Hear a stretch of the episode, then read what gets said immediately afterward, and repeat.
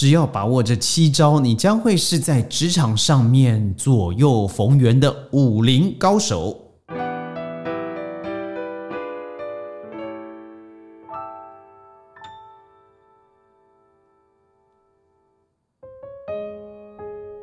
欢迎各位加入今天的宣讲会。我刚才那么说，好像有点像江湖郎中哦。事实上，各位想想，在十年前的时候，有一个笑话。现在你要落榜啊，比你要上榜还困难。对你或许笑了一下，这是真的啊。呃，这句话体验出来的就是百分之一百一十四的考学率，也就是不论怎么样，你都有学校念，但就是因为如此而变得滥竽充数了。想想过去，我们想要进修，您可能要找到对的时间、对的位置、对的老师、对的时空，还有最重要，你要花对的钱。现在不是了，在 I 世代之后，你想要读书，你随时都可以读书，二十四小时都可以上网进修。也就是说。你不再像以前那样子，呃，我该不该读，该不该读博士，该不该学这个学那个，而是你什么时候要开始？因为网络上的资讯实在太多了。那我到底和你之间有一样的学历，或是一样的能力，甚至一样的经验，有什么东西让我和你不一样呢？对的，这就是我今天要跟你提的，这是我归类了网络上也好。我个人的经验也好，发现有七个非常重要的态度，它会造成人与人之间的不同。人家说，当你的新一份工作在三年之内会决定你不一样的是你的态度，在五年之内决定的是你自己的学习能力，而七年之后就将是你自己相不相信自己可以做得更好。也就是人和人比较之间，大概七年可以分出胜负。那我先给你这七点也非常重要哦。可能不用七年，三年就够了。第一，人必须保持低调。你才高，学历高，但如果你可以谦卑不自傲的话，我相信会成为一个美德。不要因为别人看不到你的功劳，你就拼拼了命去告诉别人这是我做的，这是我所做的成果。你看我有多优秀。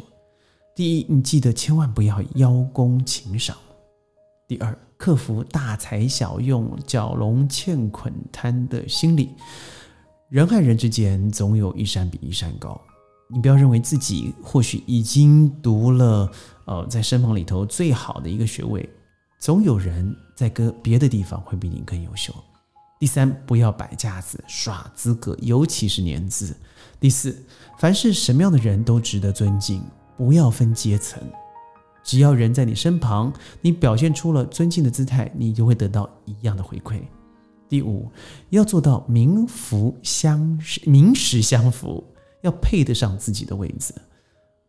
学历只是你的敲门砖，你必须要用你自己的能力来证明。而第六，成绩、学历只是开始而已，你要记得把自己的能力当做。你往上走的动力。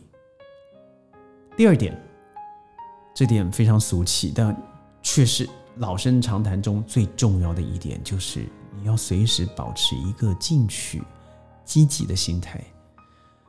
你在随时呢，必须要跟上企业的步伐，而企业必须跟上市场的步伐。所以，无论是职场还是市场，无论是个人还是企业，参与者都不希望被淘汰的。就是因为如果你一停滞，很有可能就变得放弃，意味着出局。所以，第一，你要以空杯的心态去做学习，像海绵般的吸收；第二，不要总是生气，而要争气，要有志气；第三，不要一年的经验重复用了十年，你必须保持随时与日俱进，不论你年纪多大，你要记得总有日新月异的科技。四。挤时间给自己来增养，什么意思呢？把握自己的时间管理，少睡一个小时，或者早睡一个小时，拿那个小时的零碎时间来做学问。第五，发展自己的比较优势。你我之间虽然有很多相同之处，但总有不同的地方。找到自己的优点，扩大自己的优点。第六，挑战自我，要记得凡事未雨绸缪。不要想现在的快乐就是快乐，你要比别人多两步、多三步，而最后的世界可能就是落到你手中。第三大点，合作。团队之所以成为团队，是因为每一个组成团队的人会认为别人比他还重要。所所以，不论你自己光芒有多强，能力有多强，只要伤害到了团队，我相信没有一个主管会让你久留的。你千万不要有个想法，就是你看没了我，你们怎么做？告诉你，你真的没那么重要。你要如第一。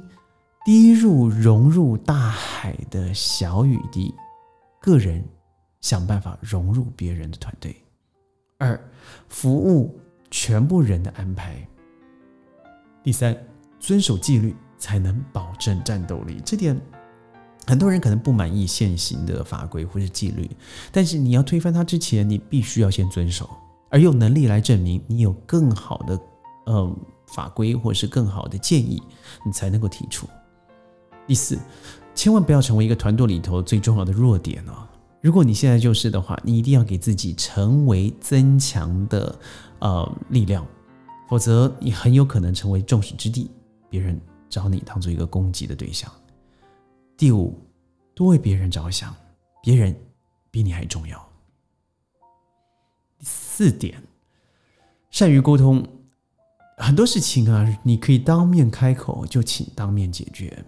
一个不好的沟通者，即便自己再有才，也只是一个人的才干，既不能传承，他也不能够进步。所以，好的沟通者，即使他的能力是平庸的，但他边干边学，最终可以借力使力，达成自己的价值。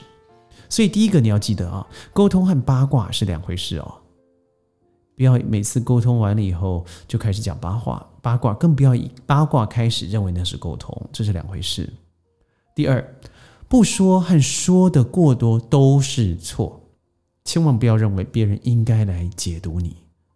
第三，当你要开始沟通的时候，你必须要先带着几个不一样的方案，如果可以，尽量当场解决，不要在背后说闲话。四，培养被批评的智慧，这点太重要了，尤其很多人啊，长期以来是活在。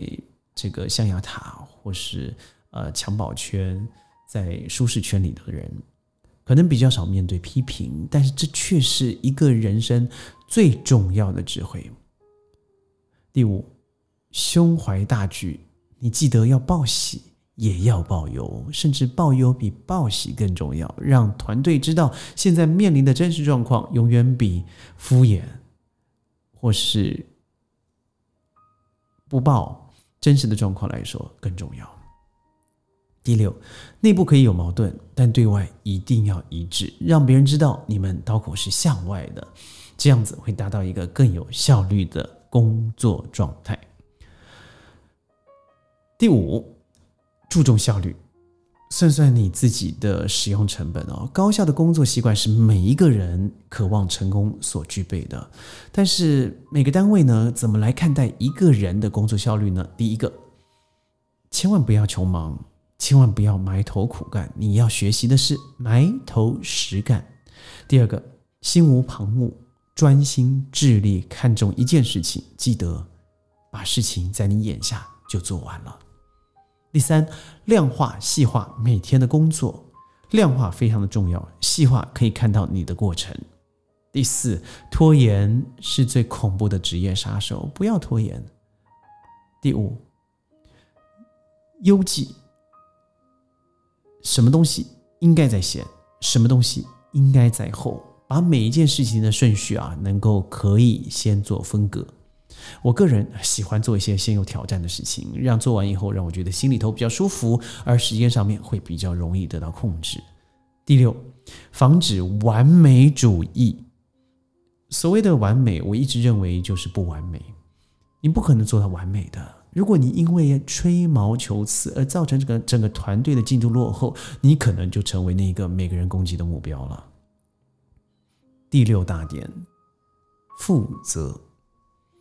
所谓的负责是绝对没有借口，而且你可以保证完成任务。哇，这点太困难了。虽然我们每天说负责、负责、负责，但是有多少人真的踏出那一步呢？因为对企业来说，就像我们公司好了，我们找寻的人，他就是一个可以承担责任。他或许不是一个最有能力的人，但是责任他愿意扛得下来，这很不一样。他会成为一个示范，让属下服得起。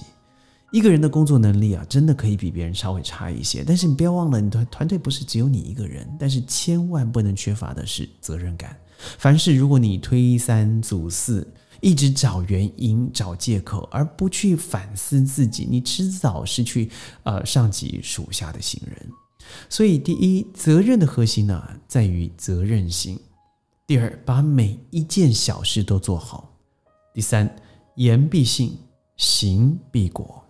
四错就错了，不要回头找借口。第五，让安全让问题的皮球直到你就停止了。第六，不会因为一点小疏忽而毁了大计划。再往前走，可以修补的尽量修补。